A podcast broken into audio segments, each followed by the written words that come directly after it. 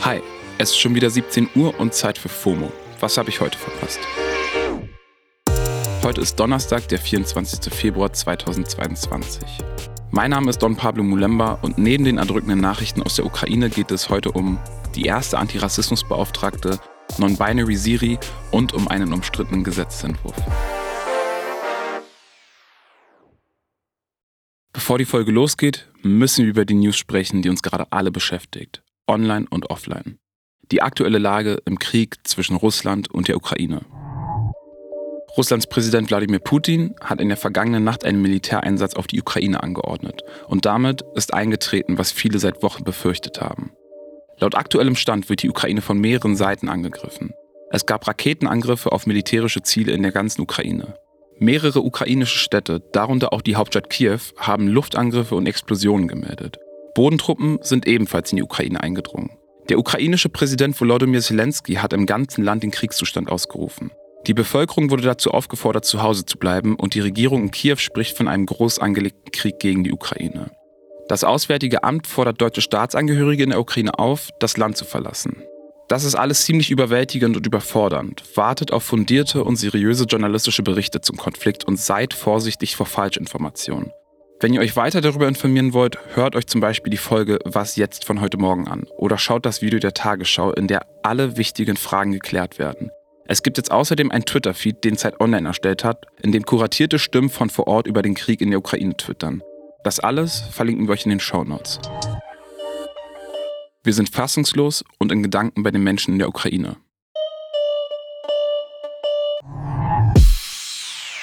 Eine Nachricht, die ihr aufgrund der aktuellen Geschehnisse eventuell verpasst haben könntet, ist diese hier. Die Bundesregierung hat ab jetzt eine neue Antirassismusbeauftragte. Die SPD-Politikerin Rim Alabali Radovan ist die erste Person ever, die dieses Amt besetzt. Das ist nämlich komplett neu geschaffen worden. Rim Alabali Radovan ist auch Staatsministerin für Integration und seit letztem Jahr im Bundestag. Sie sagt zu ihrem neuen Amt, Rassismus ist ein Verbrechen gegen die Menschlichkeit. Punkt. Unter dem Post der Tagesschau dazu findet man Kommentare, in denen sich die Leute darüber freuen. Viele bezeichnen diese Entscheidung aber auch als sinnlos und geldverschwenderisch. Spare ich mir mal, das jetzt hier zu zitieren. Die machen mich echt stinksauer, wenn man bedenkt, dass sich erst kürzlich der rassistische Terroranschlag von Hanau gejährt hat. Solche Kommentare unterstreichen nochmals, wie wichtig dieses Amt ist. Alabali Radovan möchte unter anderem ein bundesweites Beratungszentrum einrichten und sich für mehr antirassistische Bildung, Forschung und Prävention einsetzen.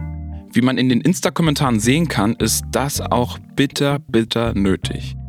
Viele PolitikerInnen haben ihre Glückwünsche via Twitter ausgesprochen. Unsere Innenministerin Nancy Faeser hat dazu geschrieben, es könnte keine stärkere Antirassismusbeauftragte geben als Ed Riem Alabali. Sie kann Diskriminierung mit aller Klarheit benennen und bekämpfen. Sie kann Stimme und Unterstützerin für alle sein, die im Alltag Hashtag Rassismus erleben. Ich freue mich auf eine sehr enge Zusammenarbeit. Na, dann hoffen wir mal auf erfolgreiche Arbeit. Kleine Service News am Rande. Apple testet jetzt eine geschlechtsneutrale Siri-Stimme, die scheinbar Quinn heißen soll. Apple hat bestätigt, dass die neue Stimme von einem Mitglied der LGBTQ-Plus-Community aufgenommen wurde. Die Identität der Person behalten sie aber geheim. Wäre auch irgendwie seltsam zu wissen, wie die Stimme von Siri aussieht. Die Stimme gibt es erstmal nur in der Beta-Version von iOS 15.4, nur für EntwicklerInnen. Wann sie dann für alle kommt, ist noch nicht klar. Wenn ihr euch die Stimme trotzdem schon einmal anhören wollt, der iOS-Developer Steve Moses hat sie auf Twitter geteilt. Hi, I'm Siri. Choose the voice you'd like me to use. Es geht gerade der ziemlich verwirrende Hashtag Don't Say Gay viral. Dahinter steckt ein neuer Gesetzesentwurf aus Florida, den KritikerInnen Don't Say Gay Bill nennen. Hintergrund dazu? Der Gesetzentwurf soll Diskussionen und Informationen über sexuelle Orientierung und Geschlechtsidentität im Klassenzimmer limitieren. Eltern, Schulen oder Lehrerinnen könnten demnach also künftig verklagt werden, wenn sie mit Schülerinnen trotzdem darüber sprechen.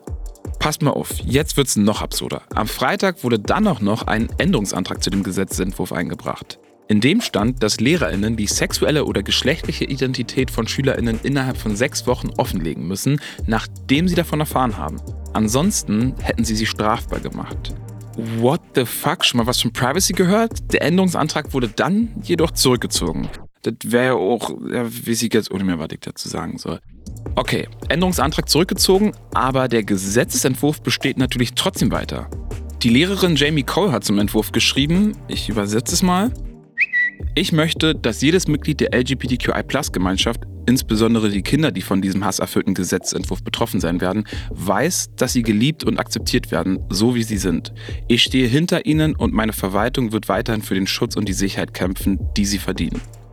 Viele befürchten, dass Aufklärung über LGBTQI, Geschichte und Diskussionen über Identitäten komplett verboten werden könnten, wenn der Entwurf in Kraft tritt. Auf Twitter gibt es natürlich viele empörte Reaktionen. Die Lehrerin Jamie Cole hat zum Entwurf geschrieben, das Gesetz Hashtag Don't Say Gay in Florida ist grauenhaft. Ich bin ein sicherer Ort für meine SchülerInnen an öffentlichen Schulen und werde es immer sein. Ich hoffe, dass sich die LehrerInnen in Florida dafür stark machen. Es ist das Jahr 2022 und man denkt, so langsam bewegt sich ja was in Sachen Gleichstellung und Antidiskriminierung. Und dann kommt Florida mit so einem Gesetzentwurf um die Ecke. Wahnsinn. So Leute, das war's für heute mit dieser etwas schwierigen Folge. Wir hören uns morgen wieder hier auf Spotify. Ihr erreicht uns wie immer unter fomo at spotify.com.